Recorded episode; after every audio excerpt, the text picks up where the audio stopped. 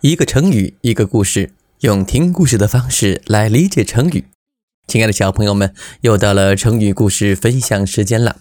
今天我们分享的成语叫做“囫囵吞枣”，它是指呀把整个枣吞下去，比喻笼统接受，不加分析，不求详尽的解释。关于“囫囵吞枣”，我们来听。下面的故事吧。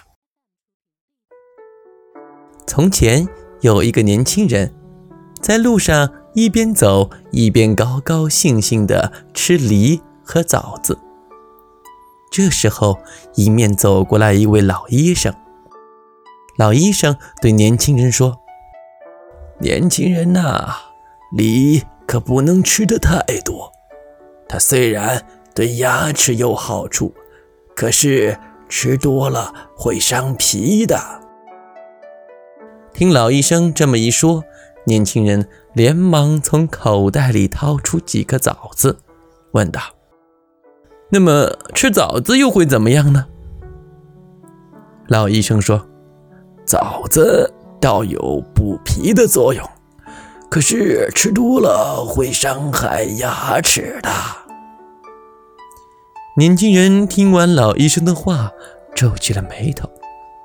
忽然，他又眉开眼笑地说：“哦，我有办法了！吃梨时只在嘴里嚼，不咽到肚子里去；而吃枣子时，不用牙齿咬，一口吞下去。哼哼，这样既不伤脾，又不会弄坏牙齿。哈哈！”